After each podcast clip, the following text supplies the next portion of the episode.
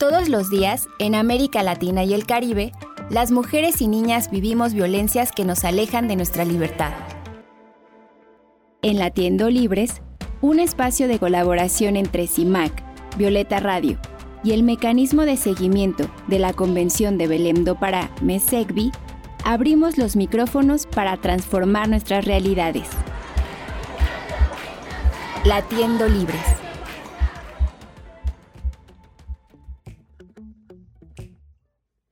Hola, ¿qué tal? Comenzamos Latiendo Libres, el espacio dedicado al derecho que tenemos las mujeres a vivir libres de violencia en América Latina y el Caribe. Mi nombre es Sirenia Celestina Ortega y tengo la dicha de conducir este programa Latiendo Libres que realizamos desde Comunicación e Información de la Mujer AC, CIMAC, Violeta Radio en la Ciudad de México, en alianza con el mecanismo de seguimiento de la Convención Belém do Pará, mejor conocido como el MESECBI. Pueden comentarnos qué les gustaría escuchar en este programa. Estamos en Twitter y Facebook donde nos encontrarán como arroba mesecvi y arroba prensa arroba mesecvi y arroba prensa CIMAC. También estamos en Telegram como CIMAC y les dejo el número del WhatsApp 55 51 97 78 89, así como en su canal de podcast preferido. Y en este día dedicaremos los siguientes 30 minutos a conocer una de las expresiones de la violencia contra las niñas, adolescentes y las mujeres que pocas veces son visibles. Se trata de la violación a los derechos sexuales y reproductivos, una forma de violencia de género. Pero antes de iniciar con este tema, también comentar que pues celebramos la despenalización del aborto en Colombia hasta las semanas número 24 de gestación. Este es sin duda un gran avance para el ejercicio de los derechos reproductivos de las mujeres en nuestra región. Vamos a escuchar la siguiente cápsula.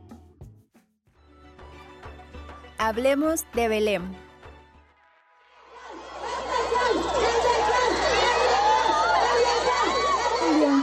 Es un país más justo con las mujeres. Hoy Colombia es un país que nos discrimina menos.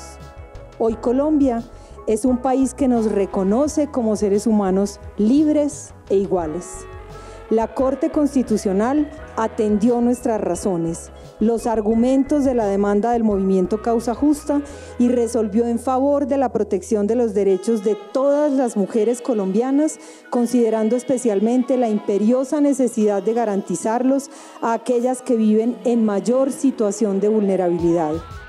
Hoy hay que celebrar que una gran parte de la población colombiana considera que el delito de aborto es ineficaz, contraproducente e injusto y celebrar que el aborto sigue siendo un derecho humano fundamental en tres circunstancias y que ahora también es posible abortar según nuestras propias razones hasta la semana 24 sin que sea un delito, sin que nadie pueda volver a señalarlos ni perseguirnos. Hablemos de Belém. En el ejercicio de sus derechos sexuales y reproductivos, las mujeres y las niñas enfrentamos violencias que atraviesan varios temas, por ejemplo, la violencia sexual, la violencia obstétrica, el acceso a la interrupción del embarazo en diferentes causales permitidas en nuestra región, la esterilización forzada, la inseminación artificial, entre otras acciones que van contra el consentimiento de las mujeres. Así también el acceso a la anticoncepción de emergencia en los servicios públicos de salud, incluso la legislación que garantice tratamientos de profilaxis de emergencia para VIH, SIDA y de otras enfermedades de transmisión sexual en los servicios públicos de salud. En este sentido, en 2014, el mecanismo de seguimiento de la Convención Belém do Pará publicó la Declaración sobre la violencia contra las mujeres, niñas y adolescentes y sus derechos sexuales y reproductivos. Para ayudarnos a entender esta declaración, nos acompaña este día Leila Linares Barsted, experta titular del MESECRI de Brasil. Hola Leila, ¿cómo estás? Olá, muito bem. Muitas graças por estar aqui com vocês e poder falar um pouco desses temas tão necessários para nós outras mulheres de todo o nosso continente. Gracias por acompañarnos, Leila, desde el Brasil, conectada en Latiendo Libres. Y para iniciar este programa, pues me gustaría mucho que nos pudieras ayudar a definir cómo entendemos los derechos sexuales y reproductivos de las niñas. Eh, yo creo que esta, esta declaración sobre derechos sexuales y reproductivos é muito importante é, porque é, em grande parte de nossos países esta declaração, esta, este entendimento não ha sido é, impulsionado. Quando nós outros falamos de direitos sexuais e reprodutivos, nós outros estamos falando de saúde sexual e reprodutiva. Poderíamos entender a saúde sexual e reprodutiva como, como um estado de bem-estar físico, bem-estar emocional, mental, social, que está relacionado com a sexualidade e não somente quando se habla de enfermidades, disfunções ou dolências. Em la realidade, a saúde sexual requer uma, uma mirada positiva e respeitosa da sexualidade e das relações sexuais, assim como na possibilidade de ter experiências sexuais prazerosas e seguras, sem coação, discriminação e, e, violência. Por outro lado, quando nós falamos de saúde reprodutiva, de direitos reprodutivos, estamos também falando da necessidade das mulheres terem um estado general de bem-estar físico, mental e social e que puedan né, fazer com que esses direitos que fazem parte de um sistema reprodutivo com suas funções e processos, seja também protegido seja também considerado em, em relação com a saúde sexual e reprodutiva como uma capacidade das mulheres de desfrutar uma vida sexual satisfatória, sem riscos, eh, na capacidade das mulheres de procriar, de ter liberdade para decidir procriar ou não procriar, com que frequência, ou seja, é um conjunto de direitos que nós outras entendemos também que para serem exercidos são necessárias outras condições, condições econômicas, condições sociais, serviços de saúde, serviços com personal que seja qualificado, que não atuem com prejuízos ou com os estereótipos.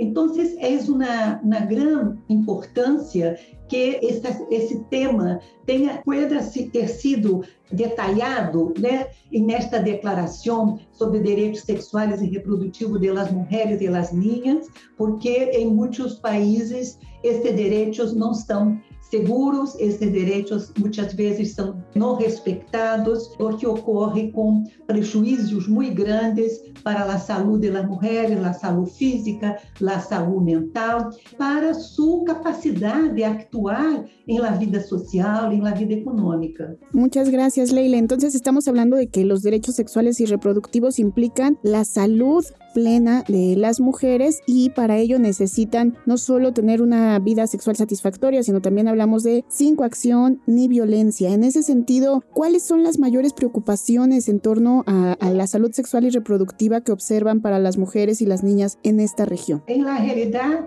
nosotros identificamos una magnitud muy alta de la violação sexual, não somente de la violação, pero de uma série de outras situações em que a saúde sexual e reprodutiva das mulheres se encontram em risco. Por exemplo, a questão de mortalidade, as altas taxas de mortalidade e morbidade materna, os embaraços de alto risco, problemas relacionados com aborto inseguros, partos prematuros, sofrimentos Acá em Brasil, se nós outras falamos muito também de violência obstétrica, que muitas das mulheres, em particular das mulheres negras, sofrem. E nesse sentido, essa avaliação que nós outras a partir das informações que os Estados partes nos indicaram, nos, nos leva a perceber que esta magnitude na violência sexual necessita ser prevenida, punida, que os estados necessitam fazer ações, tanto ações na área da saúde, dos serviços da saúde, das devidas diligências para que os culpables dessas, dessas, dessas violências sejam punidos, da criação de capacidades estatais de capacitação de los funcionários das áreas de segurança, de, de justiça e de saúde em particular, da necessidade urgente de mulheres terem acesso à justiça. Nós outras sabemos que o acesso à justiça muitas vezes é mediado por eh, prejuízos, por estereótipos de gênero, onde a palavra da mulher não é não é considerada uma palavra verdadeira, né? Ela, a palavra da mulher, em grande parte, é, é desrespeitada quando uma mulher denuncia a violação que ha sofrido, seja a violação de, de pessoas da comunidade, de seus companheiros, ou as violações de los próprios funcionários que deveriam uh, ajudá-la, apoiá-la, dar a essa mulher a atenção necessária para assegurar não somente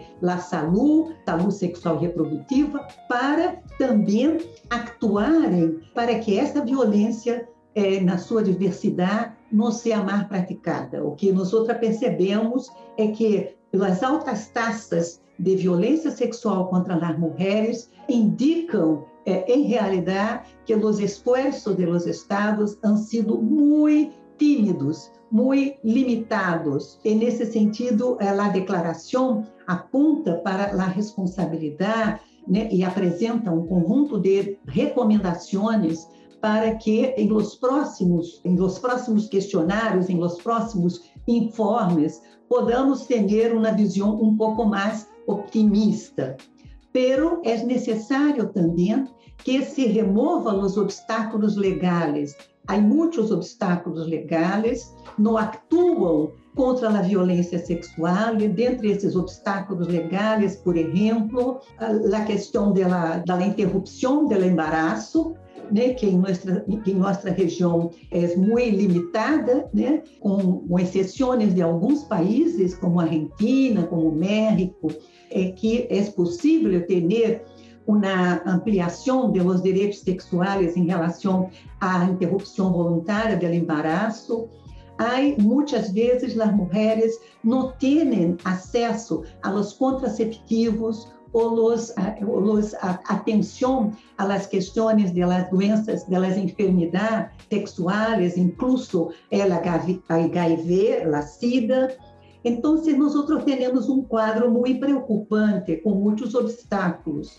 Claro que reconhecemos alguns, alguns avanços, pero consideramos que esses avanços ainda son muy tímidos. Precisamente hablando de los avances y de estos obstáculos legales, tenemos también que reconocer y celebrar la noticia que nos han dado las compañeras colombianas, ¿verdad? Que Colombia sí, eh, pues, está esto despenalizando eh, el aborto hasta la semana 24 de la gestación. Es un gran avance para nuestra región. Sin embargo, se mantienen muchas legislaciones que impiden todavía a las niñas y a las mujeres acceder a la interrupción legal del embarazo. ¿Qué implicaciones tiene esto para los derechos sexuales y reproductivos de las niñas, Leila? La interrupción del embarazo, en la realidad, fuera de la, de la seguridad de la ley, né, de la garantía de la ley, se da de forma extremamente precária. As mulheres lo, lo hacen, lo hacen por uma série de circunstâncias de sua vida. Né, lo hacen. Os dados sobre a interrupção insegura de los embarazos são altas. Isso leva a, a uma, ao aumento das taxas de mortalidade materna e das taxas de morbidade, não apenas a morbidade em seu aparato ginecológico, pero a, a, a morbidade, a sua, sua saúde mental. Então, por exemplo, em meu país, Brasil, a interrupção do embaraço, a interrupção legal do embaraço só é possível em três situações a situação de risco da vida da mulher, do embaraço resultado resultante de violação ou em casos de anencefalia, né, gestação de eh, fetos anencéfalos. Pero, em la realidade, o acesso das mulheres a los serviços que podem fazer essas interrupções legais é muito difícil. La, os serviços são muito pequeños, os eh, eh, profissionais de saúde dizem, alegam a questão da consciência, né, das limitações de sua consciência, e mesmo quando a lei garantiza esses direitos, a mulher não tem acesso. Então, é necessário, sim, que a lei, no que se refere à interrupção do embaraço, seja uma lei ampla, como de Colômbia e de outros países, Eu, como brasileira, me sinto assim muito comovida, muito emocionada de saber que a, a Corte de Justiça de Colômbia ha decidido dessa maneira.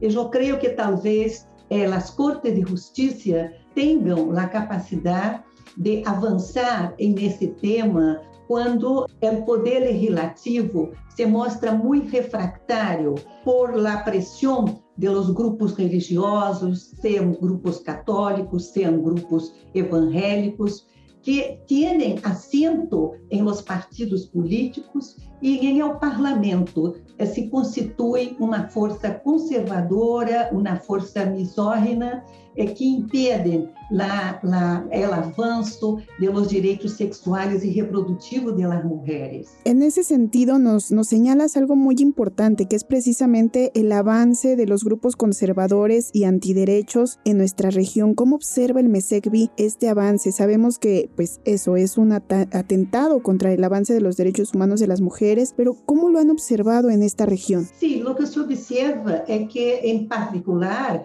quase todas as constituições de, de nossos países, de nossa região, definem o Estado como um Estado laico, definem a laicidade do Estado. Pero o ingresso das forças conservadoras em el ambiente político, que se hace de uma maneira cada vez mais forte, hace com que os parlamentos, por exemplo, sejam dominados né, é, tenham na, na presença muito, muito grande desses políticos que têm a votação das igrejas, né? Acá em Brasil, em particular, as igrejas evangélicas. Então, nós temos que a laicidade do Estado, de los estados, seja cada vez mais diminuída, né, em face desses grupos que nós sabemos que, não, que são grupos que se, estão presentes em diversos países, não somente nas Américas, pero em diversos países, são forças muito conservadoras,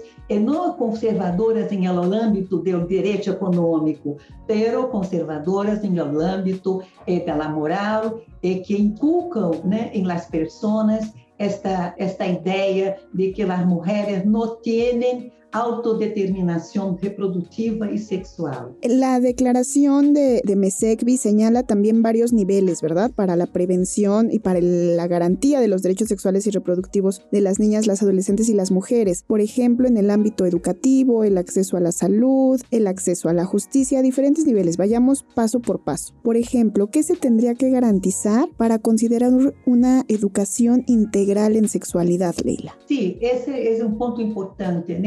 A necessidade de ter né, nos currículos eh, das escolas educação sexual, né? E a educação sexual com a capacidade de reconhecer as diferenças, né, do exercício da sexualidade. Temos que falar não somente da educação sexual restrita à heterossexualidade, mas também reconhecer outras formas de, de manifestação da sexualidade das lesbianas, os gays, os trans, que estão presentes em nossa sociedade e que têm direitos. E, na realidade, a educação em geral é uma educação que tem sido muito calcada em valores conservadores, racistas, sexistas, misóginos. O esforço para introduzir a educação sexual em um sistema de ensinança, por exemplo, é um esforço que deve ser acompanhado né, pelo esforço de conhecimento dos direitos humanos de todas as pessoas, né, antirracismo, né, é uma educação para contra o racismo, contra a misóginia, contra todos os prejuízos que se manifestam no sistema de ensinança, é, não somente por os maestros, pero porque os niños e os estudantes têm também em suas famílias percepções muito conservadoras da sexualidade. Então, nós vemos como necessário um esforço não somente para os jovens que estão no sistema de ensinança, mas para os maestros, para os funcionários do Estado, para que esses, essas pessoas puedan não somente se capacitar, conhecer os direitos humanos, os direitos sexuais e reprodutivos, mas serem capazes de, de hecho, aplicá-los. Porque muitas vezes se produzem capacitações pontuais, pero as capacitações pontuais não ligam a cambiar as práticas. As práticas continuam sendo práticas que revictimizam as mulheres, práticas que se dão de uma forma muito pouco amigável para as mulheres. Então, é necessário também que essa educação sexual seja um ponto importante em las políticas públicas. Um outro ponto é reconhecer que a obrigação dos estados de assignar recursos necessários, o que nós outros percebemos é que os recursos necessários para os serviços de saúde, em particular aqueles de saúde sexual e reprodutiva, os recursos ainda são muito limitados. Né? Os serviços são limitados, os recursos desses serviços são limitados. É nesse sentido, nós outros esperamos, né, que com essa declaração se pueda impactar de alguma maneira o que ocorre, né? não só o que ocorre com em área de, la educação, em la área de la prevenção, pero lo que ocorre ampliação de los derechos, os direitos que, de, que, que necessitam estar incluídos em las leis. Porque muitas vezes os profissionais se recusam né, a fornecer algum serviço à mulher em situação de violência sexual ou limitação de seus direitos sexuais e reprodutivos, porque dizem que isto não está em la lei. Então, é os cambios de, la lei para que esses cambios se adequem a la declaração, se adequem a los definidos né, em las conferências de Beijing, as conferências de Cairo, protocolos de defesa de, de los direitos humanos, é muito importante que isso haga parte da cultura em geral da sociedade. E nesse sentido, eu creio também que os médios de comunicação, a grande prensa, por exemplo, tem também um papel, um rolo estratégico nisso. É necessário que se abra né, da sexualidade, que se habla de los direitos sexuais e reprodutivos, que se habla da diversidade sexual, que esses não se transformem em temas tabus, em temas proibidos, pero que se transformem em temas que toda a sociedade precisa debater, precisa conhecer, para ser com que esses temas puedan, de hecho, cambiar as mentalidades, atingir no que nosotros podríamos llamar de corazón y mentes. Muchísimas gracias, Leila. Nos ha señalado todas las transformaciones que se requieren no solo a nivel legal, en el acceso a los servicios, en el cambio de las prácticas culturales y el papel tan poderoso que tenemos los medios de comunicación. Muchísimas gracias por acompañarnos en este programa, Leila Linares, experta titular del MESECBI en Brasil. Muchas gracias, Serenia. Ha sido un gusto y muchísimas gracias a Leila Linares, experta titular del MESECBI de Brasil. Les recuerdo que pueden comentarnos cómo observan el ejercicio de sus derechos sexuales y reproductivos en los países desde donde nos escuchan. Estamos en Twitter y Facebook, donde nos encontrarán como arroba MESECBI y arroba prensa CIMAC. En Telegram como CIMAC y al WhatsApp 55 51 97 78 89, así como en su canal de podcast preferido. Ahora vamos a escuchar las noticias más importantes de esta región en este corte informativo. Nuestro latir por América Latina. En Bogotá se reunieron 100 mujeres líderes sociales de todo el territorio colombiano para llevar a cabo la tercera Cumbre Nacional de Mujeres y Paz, con el fin de dar a conocer cómo se ha llevado a cabo la implementación del acuerdo de paz luego de cinco años de la firma porque es un, espacio donde las mujeres nos sentimos identificadas y debemos hacer procesos para estar en las tomas de decisiones y en los espacios de participación política. Durante el evento mencionaron que debido al nulo apoyo económico y de liderazgo para las mujeres, continúan situaciones de riesgo e inseguridad para las mujeres, lideresas y defensoras de derechos humanos. La Cumbre Nacional de Mujeres y Paz es una alianza de ocho organizaciones, redes y plataformas de mujeres. El gobierno de Panamá informó este 21 de febrero que comenzó la investigación sobre posibles esterilizaciones realizadas en un hospital público a un grupo de mujeres indígenas sin su consentimiento. La investigación fue impulsada por una denuncia realizada por la diputada Kaira Harding.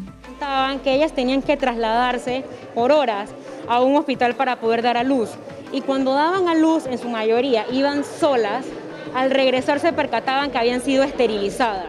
El caso ha causado rechazo de las organizaciones feministas que defienden los derechos reproductivos de las mujeres. Por su parte, la autoridad sanitaria recordó que la ley estipula que para una esterilización permanente, el personal de salud debe informar al paciente sobre el procedimiento y este debe de firmar un consentimiento informado. En México el proyecto Arcali lanzó una serie de videos llamados Mujeres Sordas, Derechos Sexuales y Reproductivos Incluyentes, que tiene el objetivo de brindar información objetiva, veraz, científica, laica y basado en derechos humanos a mujeres sordas, sobre métodos anticonceptivos, derechos sexuales y reproductivos, incluyendo el derecho a decidir sobre sus cuerpos. ¿Qué significa el derecho a decidir? Tomar nuestras propias decisiones con autonomía sobre nuestro cuerpo, vida y futuro. Con ello buscan que las mujeres sordas sean las tomadoras de decisiones, ejerzan con libertad sus derechos y se conviertan en promotoras de estos mismos dentro de sus comunidades. En Ecuador el pasado 18 de febrero, la Asamblea Nacional aprobó la normativa que regula el acceso al aborto en casos de violación. Al respecto, Lucía Mayen conversó para Latiendo Libres con Verónica Vera, coordinadora general de la organización Surcuna, que trabaja para el acceso a la justicia para víctimas de violencia en Ecuador. En abril del 2021, la Corte Constitucional del Ecuador reconoció, después de varias demandas de la sociedad civil, que en Ecuador era inconstitucional penalizar a una sobreviviente de violación. ¿Qué quiere decir eso? Eh, que ninguna mujer o médico o profesional de salud que interrumpiese un embarazo que ha sido consecuencia de violencia sexual podía volver a ser penalizado en este país. Y la Corte ordenó a la Asamblea Nacional que legisle una ley que permita regular el acceso a, a las interrupciones voluntarias del embarazo. Efectivamente, la Asamblea Nacional aprobó una ley de acceso al aborto por violación, pero para nosotras es un, una ley bastante limitada. Es una ley que no cumple con la sentencia de la Corte Constitucional, que es muy amplia y que efectivamente lo que hizo fue imponer un plazo muy restrictivo para el acceso al aborto por violación, de 12 semanas para las mujeres adultas y de 18 semanas excepcionalmente, dice la ley, ¿no? Para niñas, adolescentes y para mujeres de la ruralidad. Para nosotras esta ley ha generado bastante indignación porque la Asamblea Nacional no logró estar a la altura de la demanda de las sobrevivientes de violación, no logró estar a la altura de la ciencia tampoco, porque el plazo es arbitrario, o sea, no sabemos de dónde o en qué manual o en qué otra ley está el tema de 12 semanas y 18 semanas. Efectivamente, en la ley que se acaba de aprobar en Asamblea Nacional, eh, sí se estableció que la denuncia no sea una responsabilidad de las sobrevivientes de violación. Bueno, decirles que cada pequeño triunfo que tenemos es un avance siempre y cuando reconozcamos también lo que está detrás, ¿no es cierto? Lo que nos queda es efectivamente luchar porque esta ley cambie y seguir luchando por los derechos y la autonomía de las mujeres en su totalidad. Nuestro latir por América Latina. Hasta aquí las noticias de nuestra región, la despenalización del aborto por violación en el Ecuador, la denuncia sobre esterilización forzada en Panamá, las mujeres sordas que informan sobre los derechos sexuales y reproductivos en México, es decir, lo que están haciendo las mujeres en exigencia del desarrollo integral de su salud sexual y reproductiva. Les agradecemos mucho la escucha, esto fue Latiendo Libres en la producción gracias a Elba Martínez de Mesecvi, a Hazel Zamora y María Esparza del equipo de producción de CIMAC. Mi nombre es Irenia Celestino Ortega, nos queremos vivas y latiendo libres y nos escuchamos la próxima semana. Todos los días, en América Latina y el Caribe, las mujeres y niñas vivimos violencias que nos alejan de nuestra libertad. En Latiendo Libres, un espacio de colaboración entre CIMAC y el Comité de Expertas de la Convención de Belém do Pará, abrimos los micrófonos para transformar nuestras realidades. Latiendo Libres.